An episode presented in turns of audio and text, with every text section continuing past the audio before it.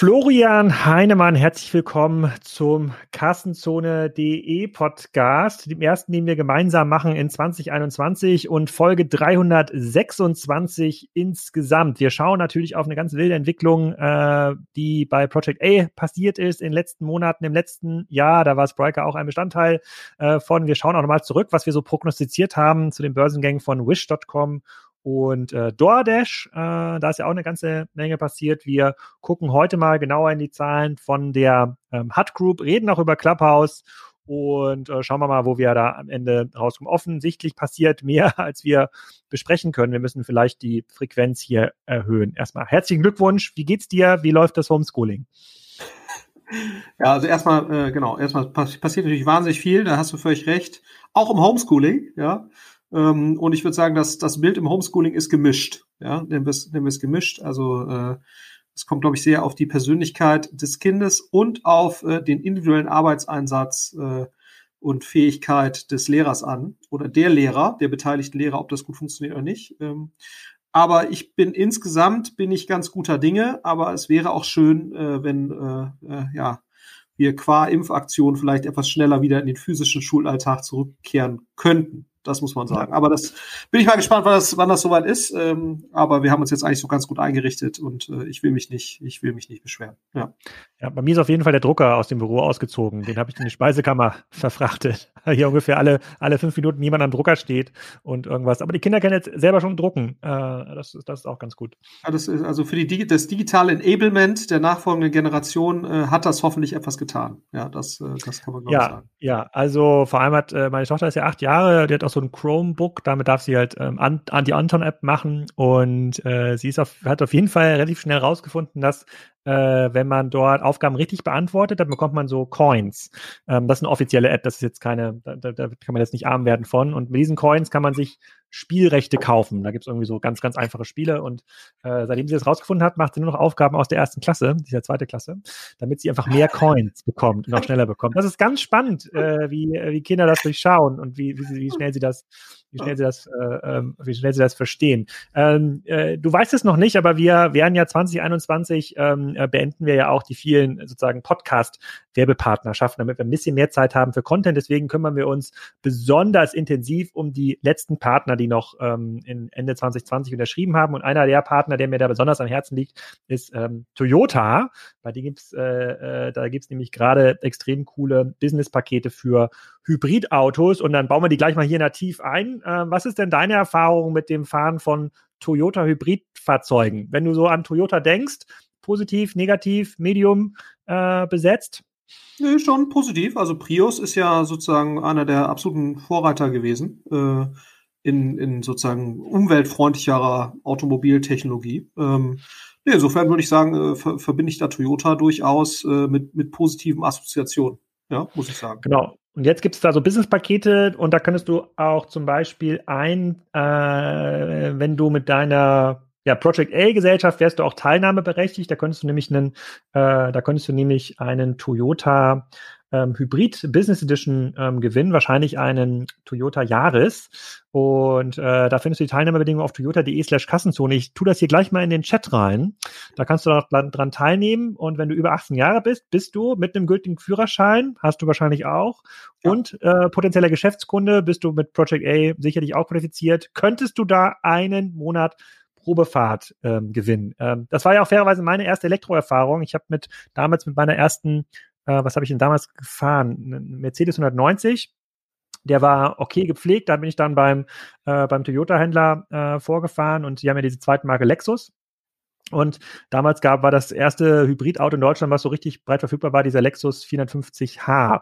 Und da hab ich, bin ich aber reingegangen und habe gefragt, kann ich immer fahren? Mit der Erwartung, dass es auf keinen Fall wird irgend so Deppen da die Schlüssel geben. Ja, und dann bin ich damit durch Kiel gecruised. Und das war, das war das, ich glaube, das damals konnte das auch schon unter, unter fünfeinhalb Sekunden auf 100 äh, äh, beschleunigen. Das kann ja mittlerweile jeder E-Golf, aber ähm, das war schon äh, ganz geil. Insofern habe ich da auch eine sehr positive sehr positives Markenerlebnis äh, und überlege, ob ich nicht vielleicht auch am Gewinnspiel teilnehme. So, also merkt euch Toyota. Äh, wir machen auch nochmal bei LinkedIn eine Umfrage, äh, äh, wie ihr Toyota findet. Kommt ähm, auch in den Kanal, aber toyota.de slash Kassenzone. Da könnt ihr dann so ein Businessfahrzeug ähm, gewinnen. Jetzt geht es aber wieder zurück zu den äh, Themen. Fangen wir vielleicht mal an mit dem, was bei Project A passiert ist. Wenn ich jetzt auf die Presseseite gehe von Project A, da finde ich äh, mehrere Pressemitteilungen aus dem Dezember und äh, ja, 2020 und Januar 2021 alles Finanzierungsrunden über 100 Millionen Dollar. Hm. Sender 160 Millionen Dollar. Spriker ist sicherlich das äh, beste Pferd im Stall. 130 Millionen Dollar. Ähm, Katawiki 150 Millionen äh, äh, ähm, Euro. Man, man könnte meinen, ihr seid gar nicht im VC-Business, ihr seid jetzt im PE-Business oh, bei diesen. Voy, Voy hast du noch vergessen. Ich weiß nicht, ob wir das letzte Voy, Mal stimmt, ja. ja, stimmt. Voy, 160 oh, Millionen. Ja, ja, die Roller. Ich glaube auch Dollar in dem Fall. Ich, ja. Ja. 160 Millionen Dollar, also, also vier Runden bei Rundengrößen, äh, die vor fünf Jahren äh, eigentlich noch unbekannt waren äh, für solche äh, für solche Businesses. Ähm, was ist denn da passiert? Erzähl mal. Ja, wenn ich das wüsste. Nein, also ich glaube, ähm, was man natürlich generell sieht und das äh, spiegelt sich ja in den Public Markets wieder, ne, das äh, und das hat dann natürlich auch einen gewissen Effekt äh, auf das, was im VC oder im, im späterphasigen VC-Bereich passiert. Ne? Also ich meine, letztendlich, das haben wir in Public Markets gesehen, es war ja sehr starke Unsicherheit da, wie würden die Finanzmärkte quasi mit der Covid-Krise umgehen. Und dann hat sich ja schon relativ bald rausgestellt, okay, ähm, viele Branchen sind betroffen, Tra Travel und so weiter. Und die Tech-Branche ist eigentlich ein klarer Gewinner. Das war jetzt ja die letzten Jahre auch schon so tendenziell. Ähm, und das hat sich halt nochmal fortgesetzt und, ähm, und, und dass du halt eine sehr starke Spreizung hattest eigentlich zwischen Digital, Software etc. und, und äh, sozusagen eher traditionelleren Bereichen, wo es halt weniger Netzwerkeffekte gibt und so weiter.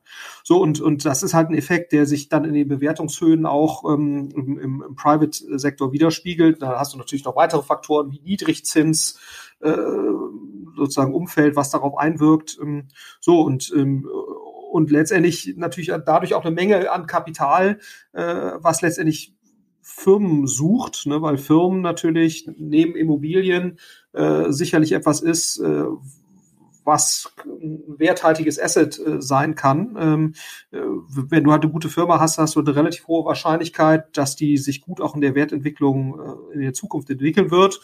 Und deswegen strömt natürlich sehr viel Geld da rein. Ne? Und, und das spiegelt sich dann eben sowohl in den Bewertungen wieder, aber eben auch in den, den Rundenhöhen. Und davon sind wir natürlich ganz klar ein Profiteur. Ne? Das, das sind andere auch.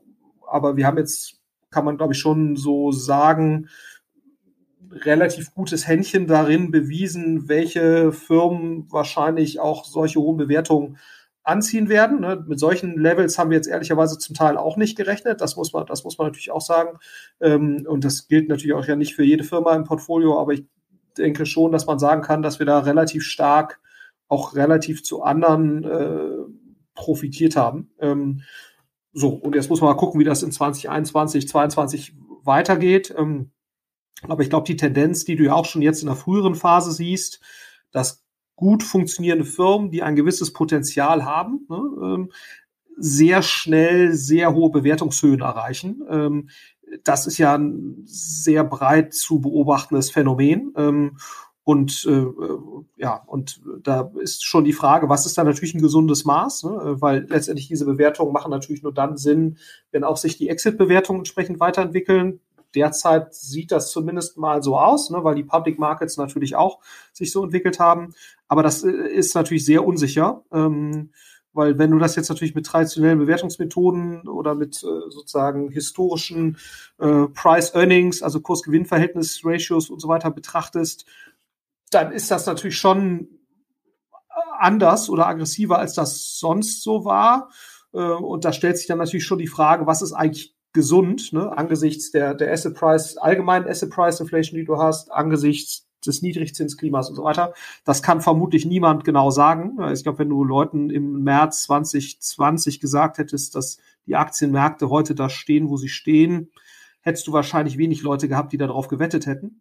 Naja, mal gucken, äh, wie es sich jetzt weiter vorzieht, aber äh, wir wollen uns, wir wollen uns nicht beschweren und äh, das sieht zumindest so aus, dass das Q1 so weitergeht. Ne? Eine weitere Entwicklung, das vielleicht als letzten Punkt dazu, die natürlich auch nochmal dazu beiträgt. Ähm, und da muss man auch nochmal gucken, wie sich das eigentlich weiterentwickelt, ist, ist natürlich die, die äh, Existenz äh, oder die, das Auftreten von SPACs, ne, also den Special Purpose Acquisition Companies, die ja auch ein wesentlicher Treiber für die Vielzahl auch von IPOs war, die du jetzt in den USA siehst. Und du hast eine Reihe von Shell-Companies, die, die börsengelistet sind. Das sind ja äh, eben diese, diese Sparks, die nach Targets suchen. Und, und weil es eben gar nicht so wahnsinnig viele attraktive Targets gibt, die man eben an die Börse bringen kann im Rahmen eines, eines SPAC-IPOs, äh, treibt das natürlich zusätzlich nochmal die Preise. Ne? Also ich glaube, wenn das so weitergeht, dann wird auf jeden Fall das Jahr 2021 auch wieder ein sehr schönes Jahr für VCs.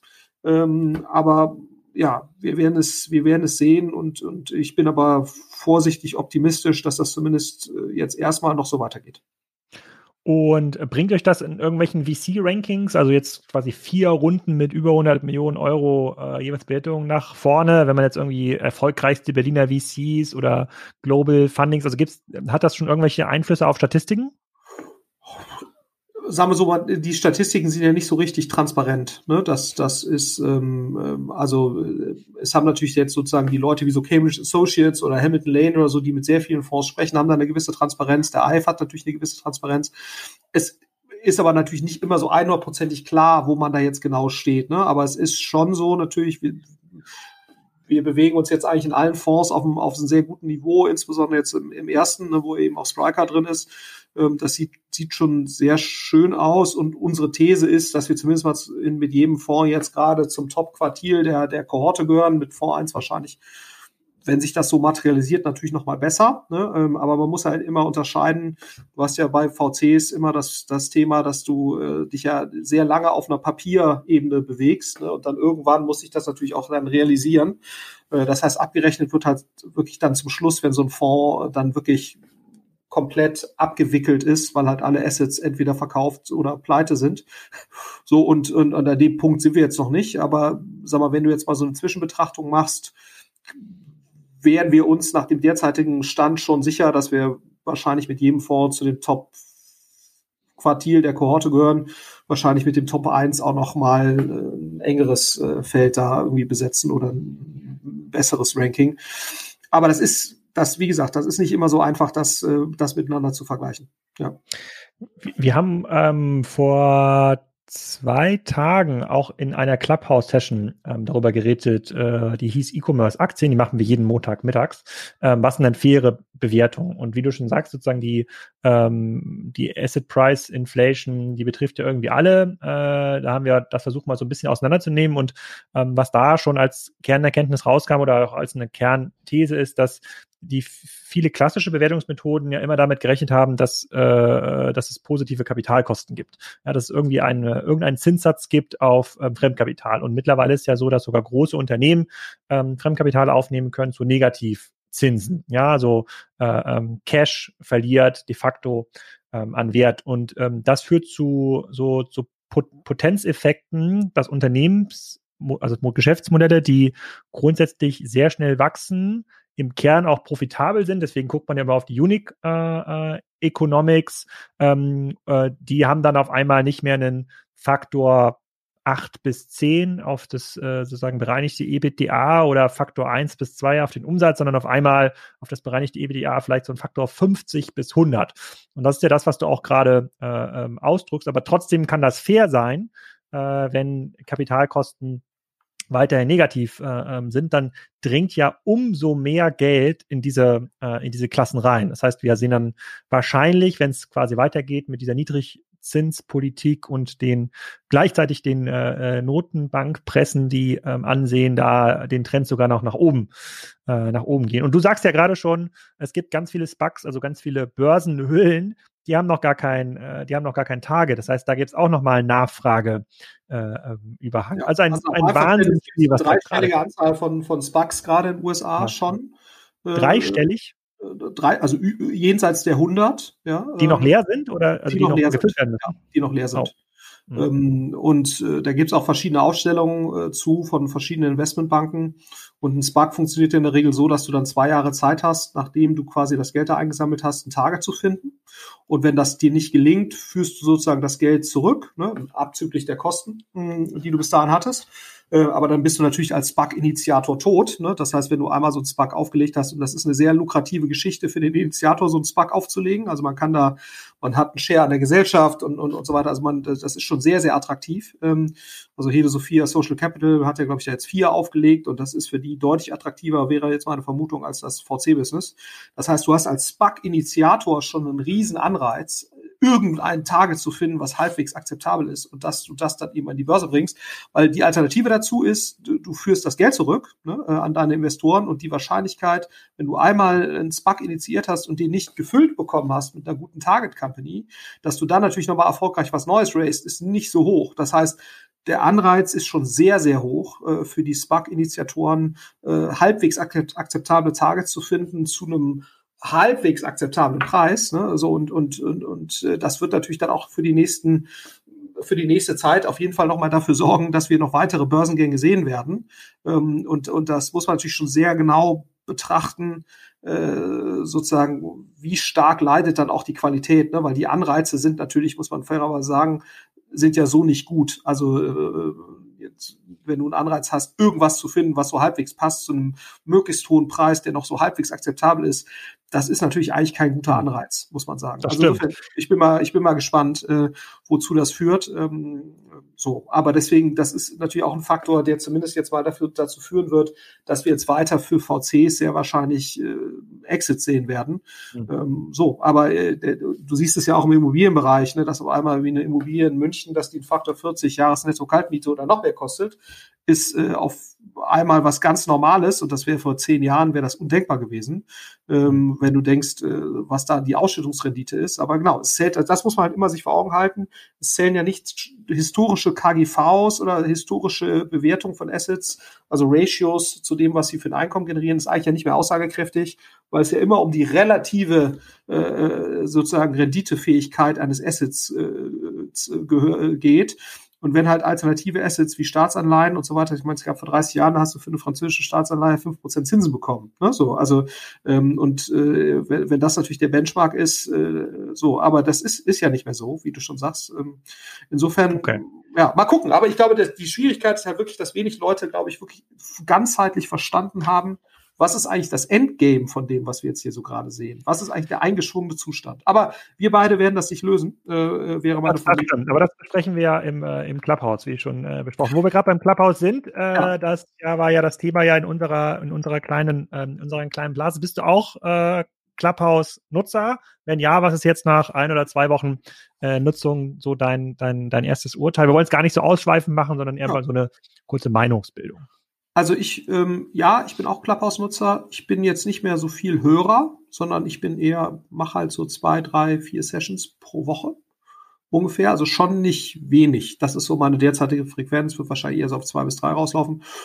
Und bin schon beeindruckt, welche Qualität von Leuten dort mit wie wenig Aufwand eigentlich interagiert. Ne? Also das siehst du ja sozusagen an diesen Politik-Chats. Ich weiß nicht, ob du davon mal so ein bisschen was verfolgt hast. Jetzt mal abgesehen davon, ob jetzt äh, Bodo Ramelow da irgendwie geschickte Äußerungen getätigt hat und so weiter. Aber es ist ja schon irre, dass ein Ministerpräsident sich da Samstagabend hinsetzt und mit 2000 Leuten äh, da irgendwie äh, interagiert. Sorry, irre. was hast du gesagt? Ich war gerade bei Candy Crush. ja, also, wie gesagt, unabhängig davon, was er, was er da gesagt hat, aber äh, es ist ja cool, dass, oder auch so ein Paul Ronsheimer oder so. Oder? Und ähm, äh, insofern, ich, ich bin, bin schon beeindruckt davon, äh, welche, welche Qualität von Personen dort mit welcher Spontanität und Offenheit äh, sozusagen sich bereit, bereit ist auszutauschen.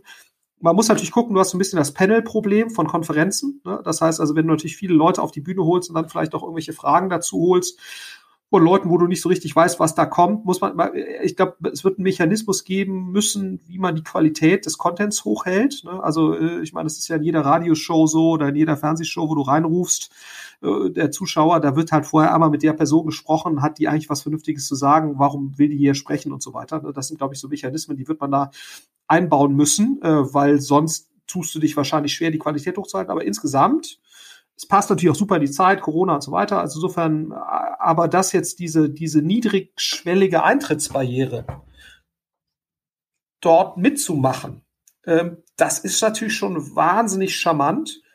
Und deswegen wäre meine These schon, dass da was ist, was auch eine Existenzberechtigung hat. Ist das jetzt der Tod des Podcasts, wie manche gesagt haben, I don't know, ne? weil ich glaube, ein Podcast generiert tendenziell noch mehr Insight als das jetzt. Ne? Also ähm, das ist wahrscheinlich so. Ähm, also insofern, aber klar, es frisst natürlich Zeit. Ne? Es ist, es, du kannst dich da drin verlieren.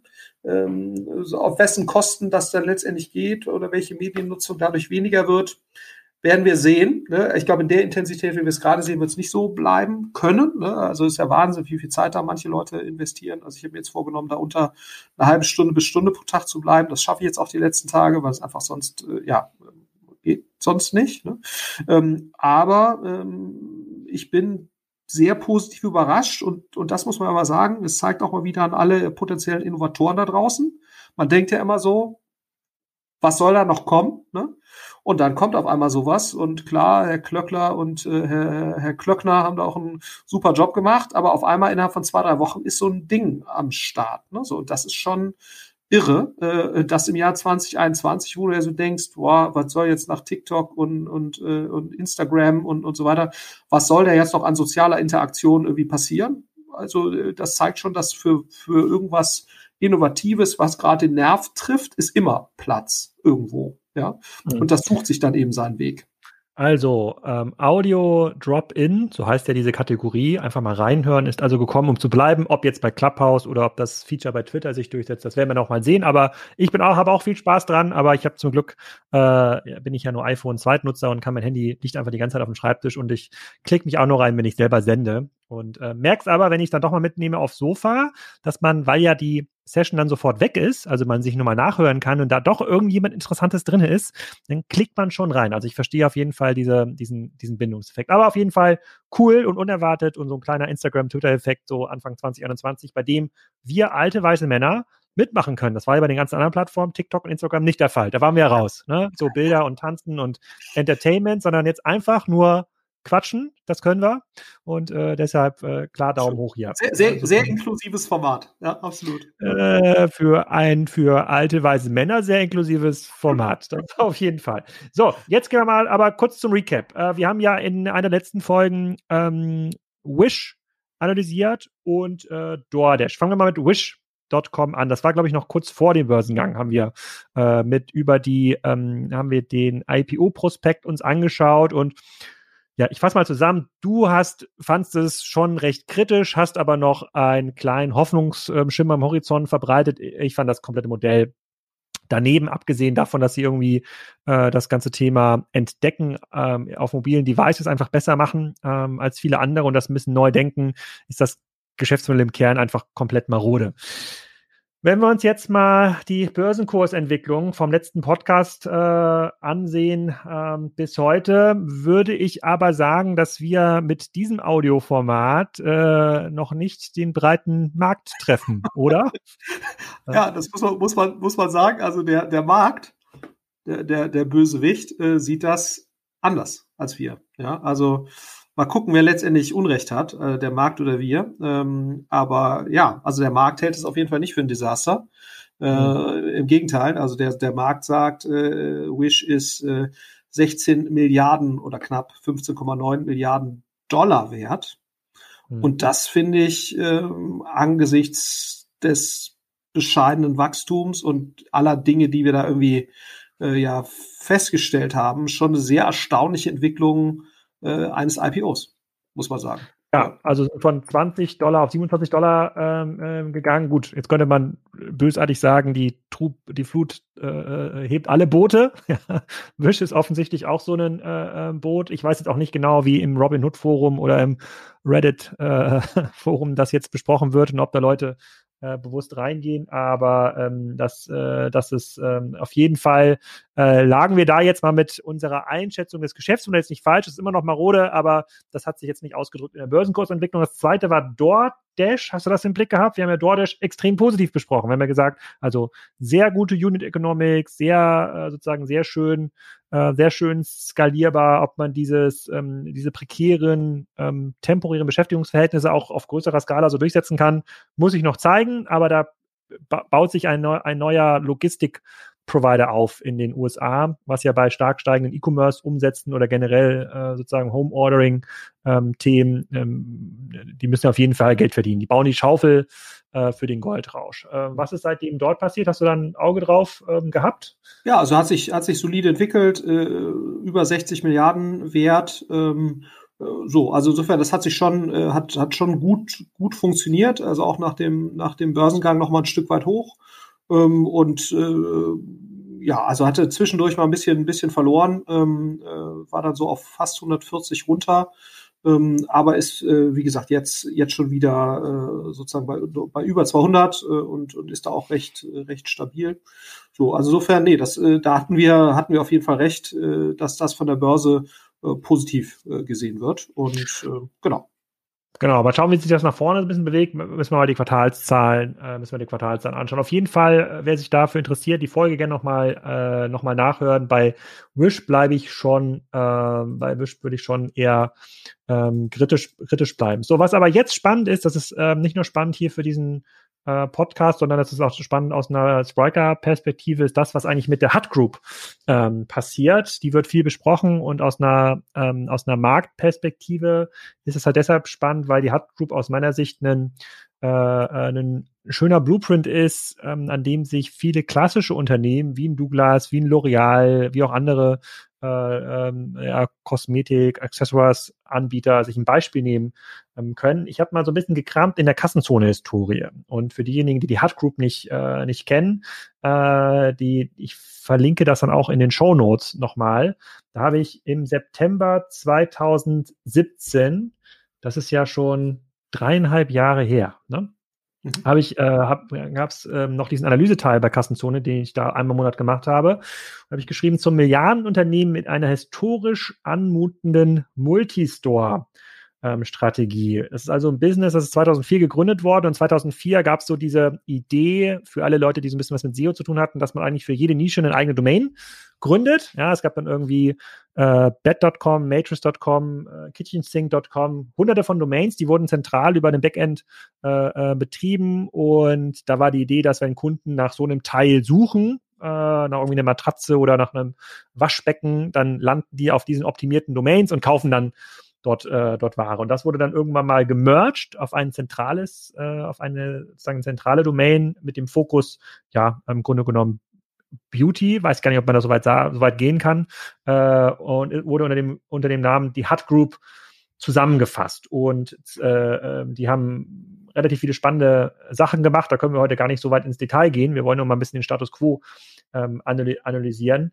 Äh, damals waren da 3000 Mitarbeiter. Wir können ja gleich mal gucken, wie viel heute dort äh, ähm, arbeiten. 2016 haben die so 500 Millionen ähm, Pfund umgesetzt, aber schon damals mit einer positiven EBITDA von 50 Millionen, also 10 Prozent ähm, ähm, EBITDA, relativ gutes äh, Wachstum, sehr, sehr hoher Fokus auf Technologie, was 2017 für diese Kategorie noch nicht, äh, äh, noch nicht äh, ähm, relevant war, haben sie sind sogar ins White Label Geschäft gegangen, also haben quasi die Plattform anderen Unternehmen angeboten. Ähm, und äh, damals habe ich mit Mareike Stoppe diese Analysen gemacht und Mareike war auch total äh, äh, begeistert, äh, stabiles Unternehmen, hohe Technologie- und Marketingkompetenz. Ähm, ähm, so wird meiner Meinung nach das Ganze erst dann spannend, wenn man diese auch als Absatzkanal, also ähm, die, also sie meint, ähm, dass die, dass die Hut Group aus ihrer Sicht erstmal nichts anderes ist eine digital fokussierte und technologisch stark aufgestellte Version von Unilever und Co. Ja, also was ich gerade beschrieben habe, eigentlich müsste ein Unilever oder ein L'Oreal in dieses Business rein. So, und das besprechen wir gerade relativ viel in unserer kleinen E-Commerce-Blase. Also auch bei Exciting Commerce wird das oft genannt als positives Beispiel und da sind jetzt auch wieder aktuelle Zahlen rausgekommen. Da wollen wir heute mal ein paar Minuten drüber sprechen. So, du als alter Beauty-Influencer, ähm, was hältst du von der Hut Group? Ja, also ähm, ja, absolut beeindruckend. Ne? Also ich meine, es sind ja auch die 2020-Zahlen rausgekommen. Also 2019 war es bei ein bisschen über eine Milliarde Umsatz, 1,1. Jetzt 2020 äh, äh, vorläufige Zahlen ein bisschen über 1,6. Weiterhin zehnprozentige Umsatz, EBITDA, Profitabilität. Ne? Äh, Börsenbewertung ist jetzt bei sieben Milliarden Pfund, ne? also um die, äh, was ist das jetzt, ein bisschen über acht Milliarden, achteinhalb Milliarden Euro. Ähm, also Faktor, Faktor 8 auf den um 7 bis nee, 8 auf den Umsatz? Nee, nee, nee, 1,6 dieses Jahr. 1, ne, also haben 1,6 äh, Pfund äh, gemacht als Gruppe in, hm. äh, also äh, ungefähr Faktor 4,5. Viereinhalb, okay. Mhm. Auf dem Umsatz. Ähm, so, ähm, ist ne, schon sportlich äh, bewertet. Ähm, also auf der anderen Seite sind natürlich jetzt einige relativ stark nach oben gegangen, ne? auch, auch normale E-Commerce-Handelsgeschäfte, ähm, aber schon sehr beeindruckend und ähm, äh, insofern ist damit natürlich auch so ein bisschen die Vorbild äh, für die für die Direct-to-Consumer oder das, wo, wo eigentlich da andere Direct-to-Consumer-Businesses hinwollen, ne, äh, muss man ja auch sagen. Oder das ist ja immer so das Argument, ähm, äh, letztendlich, wenn ich schaffe, wirklich Direct-to-Consumer-Geschäft aufzubauen, dann ist das schon ziemlich cool, weil ich natürlich nicht davon abhängig bin, ob irgendwelche Händler mir äh, Marge abknapsen ähm, und gegebenenfalls auch meine Kunden auf andere äh, Brands umleiten. Das passiert ja natürlich alles nicht und, und äh, auch sehr beeindruckende Entwicklungen, jetzt sehr konstant seit die, die Hauptmarke von denen ist ja mal Protein, also mehrere Marken, unter anderem haben sie ja noch Glossybox gekauft, aber die Hauptmarke ist mal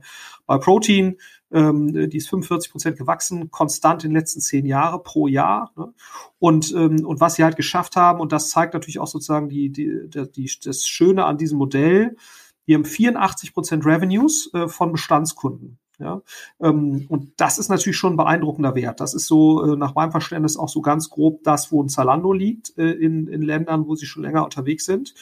Und wo du dann natürlich es auch schaffst, auf eine Marketingkostenquote von deutlich unter zehn Prozent zu kommen. Und das ist natürlich schon, schon sehr attraktiv, ähm, äh, muss man sagen. Ähm, äh, und das zeigt auch nochmal sozusagen das Direct-to-Consumer. Ne, dabei ist ja auch gerade so ein bisschen die Diskussion, ist Direct-to-Consumer, ist das eigentlich ähm, ja, ist das ein VC-Modell? Kann das wirklich so skalieren? Äh, und, und wenn man die richtigen Dinge erfüllt, ne, und das ist sozusagen die Kauffrequenz, die, die wird, ist, ist eben dementsprechend hoch. Das führt zu 84 Prozent Wiederholungskaufquote oder nicht Wiederholungskaufquote, sondern 84 Prozent des Umsatzes ähm, sind, sind vom Bestandskunden.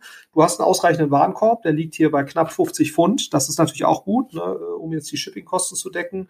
Du hast eine relativ hohe Rohmarge äh, in dem Bereich, ne, also auch deutlich über 50 Prozent Rohmarge. Das kommt natürlich auch nochmal dazu.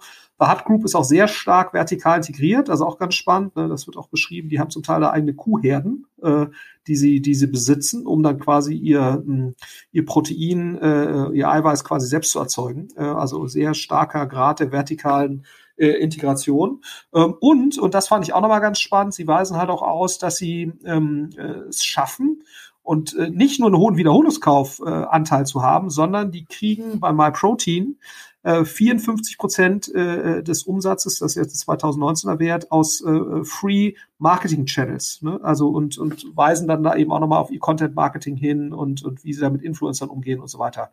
Also schon alles extrem rund und schön äh, gemacht, muss man sagen. Und ähm, äh, ja, also insofern. Also, also kurz zu Verständnis, handeln die auch mit Fremdmarken oder ist alles diese, äh, diese eigenen Produkte? Das sind ja nicht nur MyProtein, ich glaube, die haben, äh, die haben ja noch, noch viel mehr äh, genau, ähm, eigene Brands. Zugeholt. Äh, nach meinem Verständnis, also die sind ja mal sogar, das ist eigentlich ganz spannend, die sind ja 2004 gestartet oder 2003, 2004 sowas, mhm.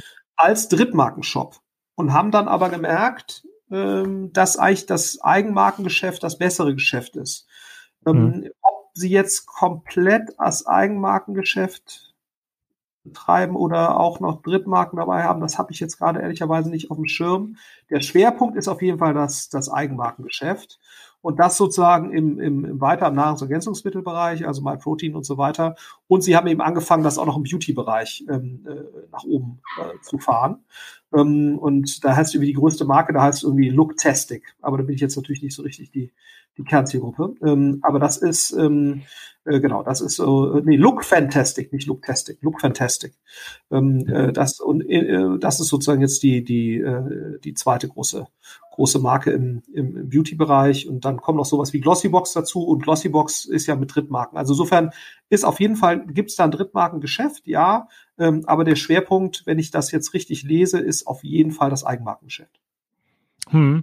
Okay, wenn du, äh, also die Unit Economics sind super, ja, also äh, wir verlinken auch nochmal so ein bisschen die Reports auch in den, äh, in den Show Notes, also empfehle ich jedem mal anzuschauen, also, also so ein starkes Wachstum, also du hast gerade gesagt, 1, von 1,1 auf 1,6 äh, Milliarden äh, Pfund, das sprechen wir um 45 Prozent Wachstum bei 10% EBDA und ich glaube, es ist echtes EBDA, es ist noch nicht mal bereinigtes ähm, ähm, EBDA. Da sind schon das sind Wahnsinnszahlen, um da ganz äh, äh, um da ganz ehrlich zu sein. Ähm, und gehst du denn damit mit meiner These, dass äh, dass ich sage, das ist eigentlich schon das, was ein Unilever oder ein L'Oreal machen müssen. A, um natürlich sich unabhängig zu machen von jetzt teilweise kränkelten Handelsketten. Das sind ja alles Wholesaler, die wollen ja mit Endkunden nichts zu tun ähm, ähm, haben. Äh, um B, um natürlich dann so Service-Geschäftsmodelle aufzubauen, weil heute sind sie alles sehr rund um Produkte orientierte Unternehmen und die Hard Group verdient ja auch Geld mit Service, also verkauft Technologie, ist sicherlich äh, äh da in ganz entfernten Bereichen auch mal ein Wettbewerber von, äh, äh von Spryker ähm, äh, äh, nicht erfolgreich bei den äh, Pitches natürlich, aber ähm, würdest du das jetzt pauschal dem Unilever-Chef empfehlen können, in so einem Modell zu gehen oder vielleicht die Hut Group zu übernehmen? Also ähm, so ein Unilever oder ein L'Oreal sind aber deutlich größer. Da ist jetzt vielleicht so eine, da könnte man vielleicht dich die 5, 6 Milliarden Euro Akquisitionskosten ähm, schon leisten. Das sind ja ein paar tausend Leute, die da ähm, arbeiten. Also wie stehst du dazu zu meiner, zu meiner These? Ja, also erstmal ist es natürlich so, jetzt ein L'Oreal, nur mal so zur Orientierung, die sind äh, irgendwie Stand heute äh, gut 160 Milliarden Euro äh, wert an der Börse. Ne? Also schon mhm. nochmal ein ganz anderer Schnack, Faktor 20. Auch natürlich umsatzmäßig, habe ich jetzt die Zahl nicht im Kopf, ähm, äh, ob die jetzt über 100 Milliarden Umsatz liegen, aber äh, also die ist schon nochmal deutlich, deutlich, deutlich größer. Ähm, aber äh, ich glaube sozusagen, man muss ja immer sich fragen, wie ist die, wie ist die, ja, Margenträchtigkeit der Fähigkeiten, der, die die haben, go, going forward. Ne? Und ich glaube, so ein Erweckungsmoment der FMCG-Branche war ja, ähm, als mal ein Edeka äh, letztendlich ein Preiskampf gegen Nestlé äh, oder wo eine Verhandlungsrunde war, wie sehen jetzt die Preise aus im, im, im, äh, in der kommenden Periode und dann hat eben äh, Edeka, äh, ich meine es war Edeka, hat äh, Nestlé ausgelistet, mal für eine, äh, ein paar Tage. Ähm, und mhm. dann hat Nestlé letztendlich klar beigegeben und Nestlé macht, glaube ich, 120 Milliarden Umsatz. Also, ne, so, und das zeigt ja noch Ja, mal, das war, genau, das war 2019, da war, hat Edeka 160 Nestle-Produkte äh, oder Nestlé-Produkte aus dem Sortiment genommen. Mhm. So, und, und, und dann hat Nestlé letztendlich klar beigegeben. Und ich glaube, wenn, wenn ein Nestlé nicht in der Lage ist,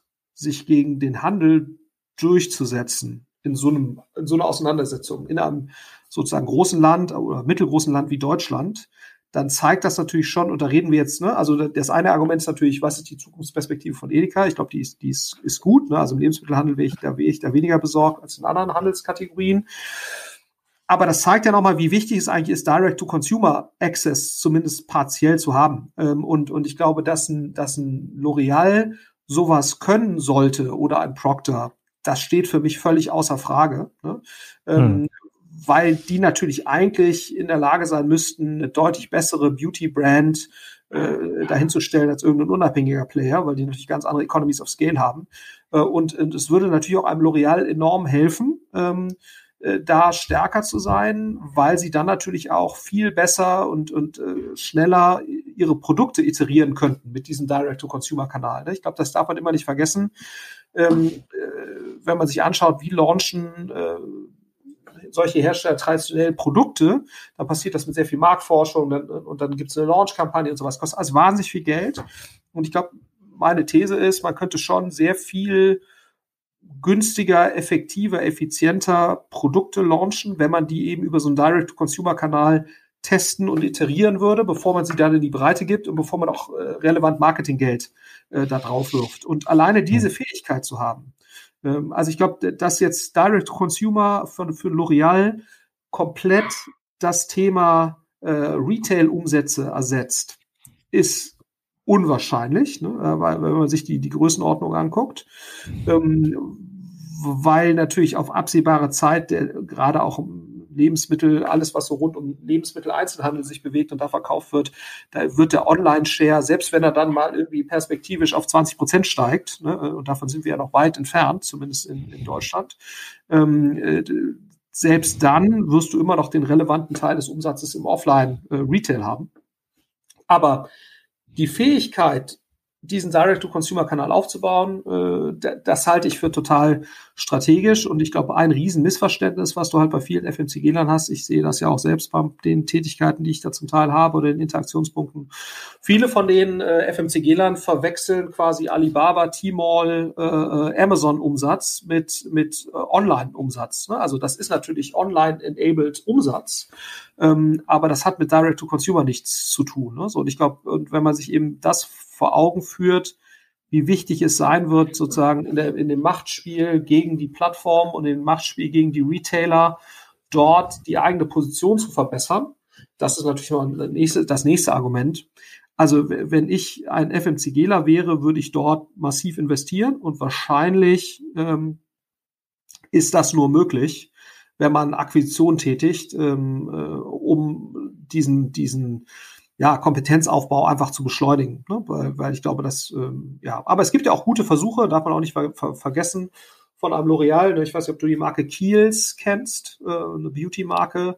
Ja, äh, selbstverständlich. Ja, die, ähm, äh, die letztendlich auch eine, eine sehr schön gemachte Direct-to-Consumer-Marke ist. Also L'Oreal ist da ja aktiv. Ne? Äh, eigentlich jeder ist da mittlerweile aktiv mit unterschiedlichem Erfolg. Ähm, aber ich glaube, sowas nochmal zu intensivieren und gerade so ein Geschäft wie The Hut Group, äh, also für viereinhalb Mal Umsatz, wenn ich jetzt äh, Procter wäre oder Unilever, äh, würde ich da, glaube ich, schon mal ein Übernahmeangebot machen. Oder hätte das vermutlich am besten mal vor drei Jahren gemacht. Ja. Hm die Hut Group hat ja auch ähm, nicht nur einen Vertikalisierungsansatz äh, bei sozusagen bei der Herstellung von Produkten oder sozusagen hat diesen ähm, Eigenmarkenanteil nach oben getrieben, sondern die äh, versuchen ja auch in verschiedene Kanäle zu vertikalisieren. Ich glaube, die haben vor zwei, drei Jahren angefangen, Spas zu kaufen. Da gibt es jetzt auch so ein Hut Group Spas, wo dann ihre Ware entsprechend dargestellt äh, wird und verkauft werden kann, was ich auch extrem smart.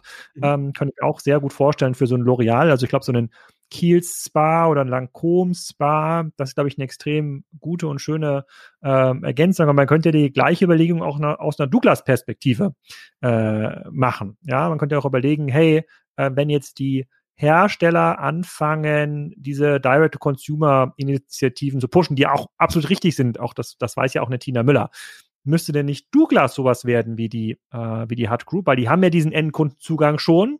Sie müssten natürlich ihren Eigenmarkenanteil massiv äh, steigern. Das ist sicherlich äh, mit einigen Kanalkonflikten äh, verbunden und sie müssten sich vielleicht darauf konzentrieren, ähm, die meisten Filialen im Grunde genommen abzugeben und sich nur noch auf die Top-Filialen zu konzentrieren, die dann Service Center werden. Also, keine Ahnung, Spas oder Beauty-Salons, äh, Maniküre-Center. Ähm, was hältst du davon? Also, ähm, sowohl der Händler als auch die ähm, als auch der Hersteller wie Nestlé, Unilever, Procter ähm, können sich da eigentlich was von abschauen.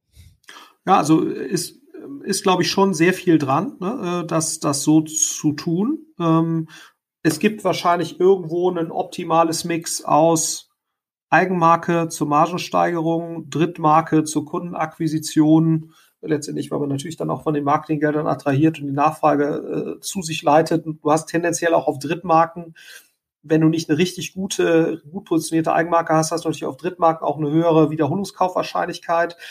Äh, ne, so und, und früher hat man ja so gesagt, du brauchst Eigenmarken zur Margenerhöhung. Das hat Retail Media so ein bisschen verschoben, das Bild, ne, weil natürlich jetzt, wenn du so guckst, und Zalando, About You, machen halt schon massiv Retail Media, was ja letztendlich nichts anderes ist als eine Art WKZ. Ne? So, äh, äh, so und dadurch hast du natürlich wieder sozusagen die Margendifferenz, die du mal sehr stark hattest zwischen zwischen Eigen- und Fremdmarken, hebt sich dann wieder so ein bisschen auf. Das heißt, man muss dann natürlich mal wirklich gucken, wo ist jetzt der Nettoeffekt, äh, was, was Marge oder Profitabilität angeht, äh, auch unter Betrachtung der Marketingkosten, die du aufwenden musst, ne, weil tendenziell natürlich Drittmarken, die schon positioniert sind, leichter mit geringeren Marketingkosten äh, zu Transaktionen zu führen sind als, äh, als Eigenmarken, obwohl du natürlich dieses Markeninvest erstmal machen musst.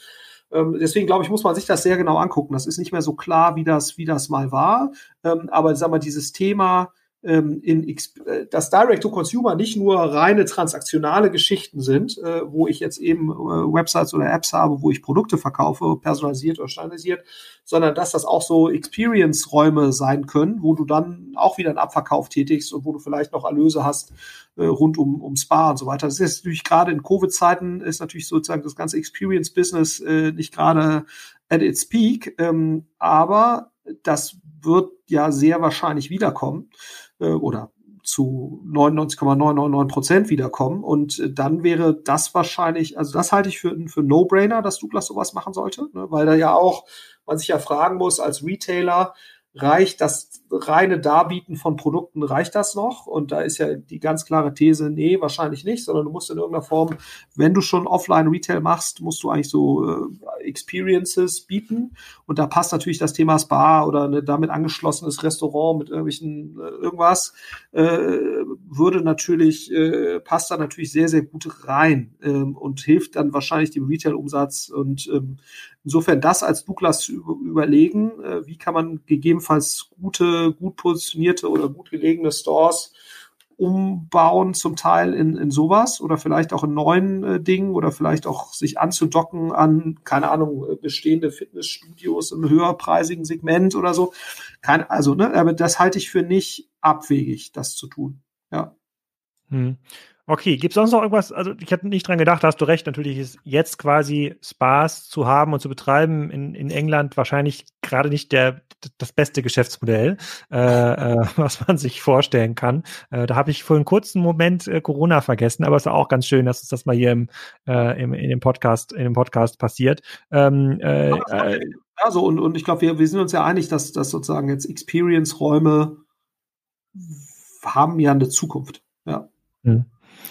Also die Hut Group auf jeden Fall eine Empfehlung für alle diejenigen, die sich mal ein sehr sauber exekutiertes vertikales E-Commerce-Modell anschauen wollen. Die sind schon lange dabei, seit 2004. Ich weiß gar nicht, wie lange sie schon an der Börse sind, aber auch schon relativ lange. Das ist ja auch KKA früh eingestiegen ähm, und ähm, das kann man sich, äh, das kann man sich durchaus mal reinziehen. Sicherlich ein Vorbild nicht nur für Unilever, Nestle und Henkel, sondern auch für Douglas und, ähm, und Co. Ähm, die Marken sind die in Deutschland bekannt. Du hattest jetzt von MyProtein ähm, geredet. Also sind die überhaupt schon hier eine, eine große Nummer? Wenn du, wenn du hast ja wahrscheinlich durch bisher den ganzen Bericht mal entlang gescrollt, also an Umsatzanteil international, wie, wie liegt der? Ja, also sagen wir, das ist jetzt, ich habe es nur, ähm, die haben das aufgeschlüsselt ähm, nach, nach Regionen, ne? aber die, die mhm. Ebene der Region ist nicht äh, sozusagen Deutschland, sondern ähm, die Region ist aufgeteilt ähm, sozusagen auf Kont Kontinentebene, außer UK. Und es ist immer noch so, ähm, dass ähm, äh, quasi der ähm, äh, dass der Group Sales Anteil bei Region ist 34 Prozent äh, ist UK, dann 26 Prozent ist Europe, also offenbar outside of UK 24 Prozent Asia äh, Pacific und dann 16 Prozent Nordamerika. Also UK und äh, Europa machen 26 Prozent äh, auf, auf Gruppenebene aus. Mhm. Achso, und hier ist auch noch direkt die Frage beantwortet, das ist auch nochmal wichtig. Ähm, Own Beauty and Wellbeing Brands ähm, ist, äh, ist immerhin äh, 50 Prozent des, des Umsatzes und äh, Non-The Hut Group Beauty Brands ist bei 31 Prozent des Umsatzes. Ja, so das heißt also, äh, dass sie, dass sie auch schon eine Reihe von Drittmarken äh, mitverkaufen. Genau, das, äh, äh das ist fast mehr, als ich das gedacht hätte. Also ein Drittel des ja. Umsatzes mit ähm, machen sie mit mit Non-Beauty-Brands und äh, fast 20 Prozent sind Technologie und, und und Other. Also da werden dann auch die die Spas reinfallen. Ja, aber sind ja nicht sind nicht darauf angewiesen, sind nicht darauf angewiesen. Das ist ja das das ist ja das Gute. Während ja ein Douglas und viele andere Händler ja auf die Drittmarken angewiesen sind, weil ihre äh, ihr Eigenmarkenanteil oder die Eigenmarken in der Regel sehr schwach sind, ist das ja bei The Hut Group nicht der Fall. Die haben ja ähm, das, was wir auch bei ähm, Zalando damals mit Z-Labels immer so ein bisschen belächelt haben, das hat die Hut Group natürlich viel ähm, konsequenter umgesetzt. Also diese Marken, diesen Markenkosmos, den sie da um ihre eigenen Marken aufgebaut ähm, haben, der muss sich wahrscheinlich hinter dem, was ein L'Oreal macht für den Markenaufbau, nicht so doll verstecken. Ähm, das ist, denke ich, schon ein Unterschied zu den meisten klassischen E-Commerce-Modellen, die Eigenmarken immer nur entwickelt haben, um noch ein bisschen mehr Marge mitzunehmen. Ja, genau. Ich glaube, das ist das ist schon nochmal der Unterschied. Ne? Da, da gelingt es dir halt, ähm, und der, der härteste Ausdruck äh, sozusagen von, von Markenstärke oder nicht vorhandener Markenstärke ist ja letztendlich die Wiederholungskaufquote. Ne? Je stärker deine Marke ist, desto höher, desto besser kannst du eigentlich Kunden äh, im Bereich CM dann auch aktivieren. Also ne, äh, vorausgesetzt jetzt mal die Kundenzufriedenheit ist, ist, ja. ist vergleichbar. Also das jetzt mal sozusagen darum bereinigt. So, und das ist, ähm, das schaffen sie offenbar sehr gut, ne, weil sonst wären sie nicht bei diesen, diesen Wiederholungskauf-Prozentsätzen, äh, trotz des hohen Wachstums. Ne, das aber, also, ne, wenn so, so die Otto-Gruppe ist, glaube ich, mittlerweile auch bei 90 Prozent äh, Wiederholungskaufquote oder drüber, ähm, aber natürlich bei langsamem Wachstum. Ne, wobei heute, ja. glaube ich, kam raus 22 Prozent äh, im Jahr 2021 gewachsen. Ja, also ja, ich hab's ja. gesehen, also was ja auch ein äh, toller Wert wäre angesichts der äh, der ja schon auch nochmal anderen Umsatzgrößenordnung. Ja. Das stimmt. Ich habe übrigens gerade nochmal äh, geguckt, weil ich mir un unsicher war. Also die Hut Group ist tatsächlich jetzt seit kurzem an die Börse gegangen, Ende 2020. Ich habe das äh, verwechselt mit dem Einstieg der, äh, der, der strategischen Investoren. Ich glaube, KKA ist da schon sehr, sehr lange, äh, sehr, sehr lange drin und ist dann, ähm, läuft an der Börse aber auch, äh, läuft an der Börse auch ganz gut. Aber ähm, auf jeden Fall ein Vorbild, was die Operations ähm, angeht. Da können sich, glaube ich, viele Unternehmen was von abschauen, auch äh, wie mannigfaltig die Umsatzströme sind äh, bei der Hub Group. Das heißt aber nicht, dass es ein Selbstläufer ist. Wir wollen jetzt nicht damit sagen, dass sich das jetzt in den nächsten Jahren auch äh, jedes Jahr nochmal 50 Prozent wächst bei ähm, hoher operativer Marge. Da können auch links und rechts nochmal andere um die Ecke kommen. Und äh, wie du schon ähm, sagtest, äh, ist das eigentlich ein Thema, was sich einem Proctor und Co. anschauen äh, äh, müssen. Ähm, da fällt mir ein, ich habe äh, hier für diesen Podcast wollte ich was ähm, mitbringen, genau um diesen, äh, um diesen, äh, um diese These zu besprechen. Hast du schon mal die von was von der Red Queen Hypothese gehört? Ehrlicherweise nein. Ich habe es nur wahrgenommen, äh, muss ich ja gestehen, als du das gestern getwittert hast. Genau, die, das ist so eine Hypothese, die kommt ein bisschen aus äh, Alice im Wunderland. Äh, da da gibt es ja die Rote Königin ähm, und die beschreibt, dass man meinen würde, dass ein Unternehmen wie Henkel oder Unilever oder L'Oreal es ja viel einfacher haben müssten, neue Marken zu entwickeln, weil sie ja schon eine 20, 30 Jahre Historie haben und damit einen strategischen schwer einzuholbaren Vorteil gegenüber der Hub Group hätten. Aber in den Daten lässt sich das leider so nicht beweisen. Da zeigt sich, dass diese alten Unternehmen, diese Assets, die sie mal aufgebaut haben, eher einen Klotz am Bein werden. Also es wird immer schwieriger, sich schnell zu äh, bewegen. Ähm, und das ist natürlich dann insbesondere bei so Riesenunternehmen wie Unilever und äh, L'Oreal äh, auf jeden Fall auch zutreffen. Aber jeder, der ähm, da so ein bisschen Interesse hat, mal hinterzusteigen, hinter so ein bisschen Transformations- äh, Theorien, der sollte nach, mal nach ähm, Red Queen oder Rote Königin Hypothese suchen. Ähm, da finden sich einige spannende Beispiele, wie das in der nicht nur in der äh, Biologie, sondern tatsächlich auch in der Wirtschaft äh, funktioniert. Womit wir schon äh, tatsächlich am letzten Teil angekommen sind hier bei dem Podcast. Wir wollen es ja nicht zu lang machen. Wir wollen ja so ein bisschen timeboxen, weil die Leute brauchen ja die Zeit, um Clubhouse-Sessions zu hören. Die wollen wir ihnen ja nicht klauen. Ähm, wenn man so, wenn du jetzt mal so deinen äh, äh, in die Glaskugel schauen müsstest, so Tipps und Tricks und Trends 2021. Gibt's jetzt außer Audio Drop-in mit Clubhouse was, wo du meinst, das könnte 2021 den äh, äh, den Durchbruch haben? Ich sag mal sozusagen, ich sag mal ein äh, Thema, wo ich äh, was 2020 sich aus meiner Sicht letztendlich als Fail äh, gezeigt hat. Das ist das Thema ähm, Virtual Reality. Das war ja so ein Hype-Thema, als ähm, Oculus da mit der ersten Brille aus dem Markt gekommen ist. Und das hat sich auch im Corona-Jahr, wo alle Leute zu Hause sind und ganz viel Zeit haben und diese ganzen virtuellen Cases, die mit Virtual Reality beschrieben worden sind, also irgendwie virtuelle Konferenzen und gemeinsam arbeiten, wenn sich das während Corona nicht durchsetzt, dann ist es auch nach Corona komplett äh, tot. oh, das äh, wäre so meine quasi Interpretation von Trends, die nicht eingetroffen ähm, sind. Gibt es irgendwelche Dinge, wo du sagst, aufgrund deiner täglichen Beobachtung in der Venture Capital Szene, wo du sagst, oh, ähm, da gibt's jetzt nochmal einen richtigen, richtigen Schub, da passiert jetzt noch irgendwas, was, äh, äh, was viele Leute beeinflusst? Ja, vielleicht noch einmal zu deinem VR äh, oder auch AR-Thema äh, vielleicht ganz kurz. Ich, ich weiß nicht, ob das so ist. Ne? Also ich, ich äh, äh, Scott Galloway hat das ja auch gesagt, so, ne, also wenn es jetzt nicht passiert, sozusagen Corona-Zeiten, ich glaube, es war Scott Galloway, äh, äh, dann, dann kommt jetzt da nichts mehr. I don't know. Es hängt, glaube ich, auch sehr stark davon ab, wie gut die Devices sind, die da halt jetzt noch kommen werden. Und ob du halt ein separates Device hast. Ich meine, du siehst ja schon, dass sozusagen jetzt die, die TikToks und, und Instagrams dieser Welt weiterhin zumindest mal den AR-Teil ja relativ stark pushen. Also indem sie es äh, sehr kleinteilig und, und, und sozusagen minimalinvasiv da in ihre bestehenden Apps einbauen. Also vielleicht passiert da noch mal was, äh, weil die grundsätzliche Logik gerade jetzt hinter dem AR-Case, äh, ne, äh, so sind wir ja schon irgendwo klar, wie groß das jetzt wird, äh, muss man, muss man sehen. Aber ich, vielleicht kommt da noch was. Also ich würde es noch nicht komplett abschreiben. Aber du weißt ja, ich bin ja immer ein etwas vorsichtig, vorsichtigerer Typ im, im, Treffen von 0 oder 1 Aussagen. Ähm, was ist auf jeden Fall äh, ganz klar, ähm, dass es nochmal einen erheblichen Schub haben wird, ist, sind, glaube ich, sämtliche Anbieter von digitalen Infrastruktur-Tools. Äh, ne? Also äh, ich meine, da gehört ihr jetzt dazu mit Spryker, aber da gehören auch Leute natürlich dazu ähm, im ganzen Data äh, Warehousing, Data Space, ne? also die da einfache Tools bieten.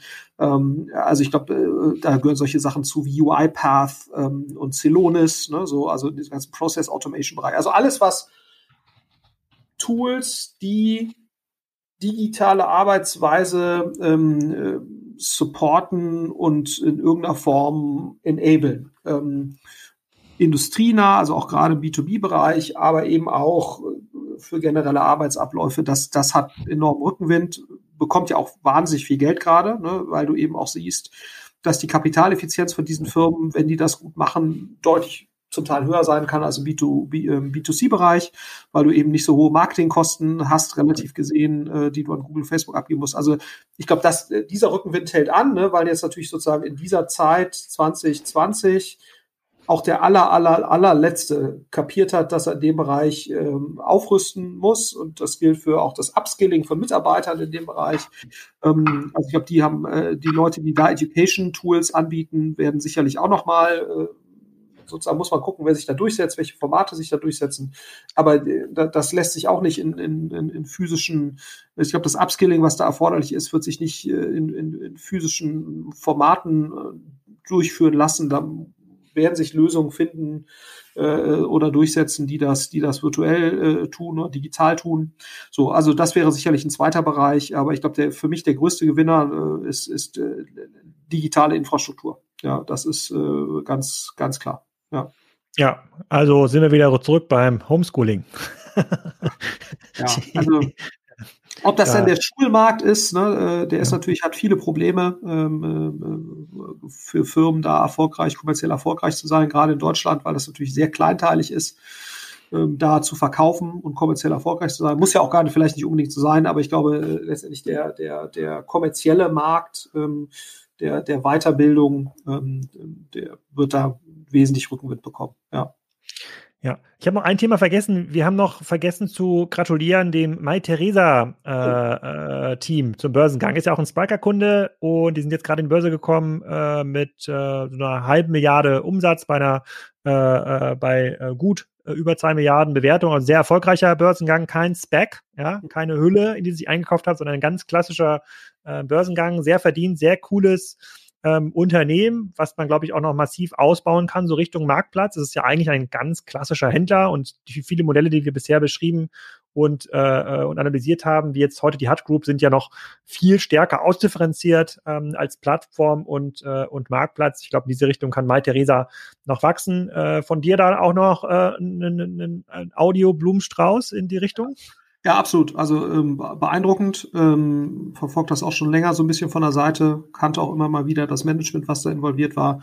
Ähm, und eigentlich ganz spannend, ne, weil es ja so ein bisschen gerade so der Anti-Marktplatz ist. Also äh, im Sinne von relativ stark oder die Anti-Plattform, also eher äh, eher ein kuratiertes Sortiment äh, haben. Ne? Äh, interessanterweise ja auch ein ähnliches Umsatz-Multiple äh, äh wie The Hut Group, ne? also mit einem ganz anderen Modell, also auch ein bisschen über 4x. Ähm, also schon ganz spannend. Äh, Wahnsinns-Warenkörbe, ne? also irgendwie knapp 600 Euro, glaube ich, oder, oder 6, knapp 600 Dollar.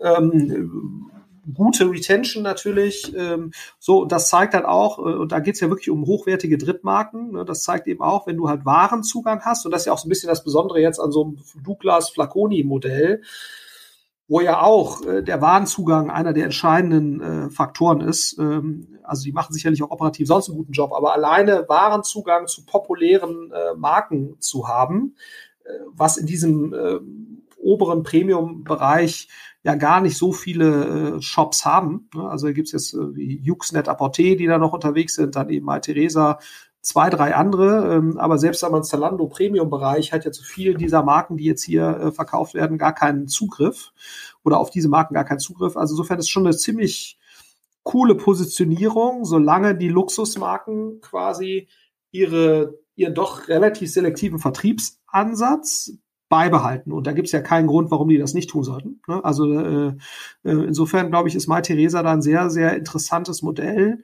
äh, weil sie eben sozusagen den, das Vertrauen der Marken gewonnen haben. Und wenn sie das nicht verspielen, werden sie letztendlich natürlich enorm äh, da weiterhin profitieren. Äh, der Luxus äh, E-Commerce hat natürlich nochmal enorm gewonnen, jetzt auch durch, durch Covid, ne, weil da natürlich dann viele äh, Boutiquen geschlossen waren.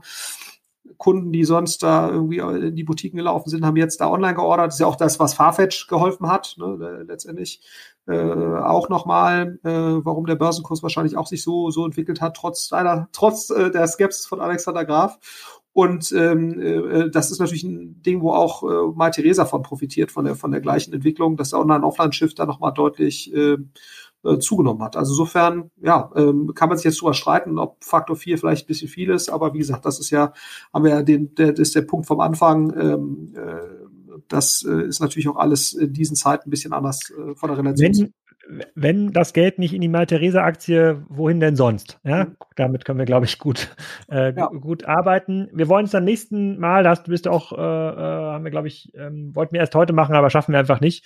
Gucken wir uns mal Poshmark an. Ähm, auch ein äh, ganz spannender, ähm, ganz spannender Börsengang. Viele Daten gerade, die dabei sind. Wir müssen gleich nochmal Termine äh, ähm, suchen. Ich muss mich jetzt vorbereiten auf Spriker on Air, das nächste Live-Format, wo wieder Content und Wissen kreiert wird. Und ansonsten trifft man dich ja auch im Clubhouse und kann dir direkt äh, Fragen stellen. In den nächsten äh, Wochen und Tagen geht's dann, äh, dann weiter, tatsächlich noch mit einem äh, Podcast, auch zum Thema Börse, den ich mit Erik Potzowait von Scalable ähm, aufnehme. Äh, da gucken wir uns mal ähm, an, was jetzt gerade mit GameStop passiert ist und was das für den stationären Handel bedeutet. Ähm, ein ganz bekannter Galerist kommt in den Podcast, um den Kunstmarkt ein bisschen besser zu verstehen und wie dort eigentlich Preise ähm, entstehen. Es bleibt also äh, äh, spannend und ich hoffe, wir schaffen dieses Jahr tatsächlich einmal im Monat uns äh, über das zu unterhalten, was am, äh, am Markt passiert. Weiterhin im Podcast, weiterhin nicht im Clubhouse. Man kann es also hören, wann man will, wie man will und wo man will. Und in diesem Sinne, vielen Dank. Sehr gerne.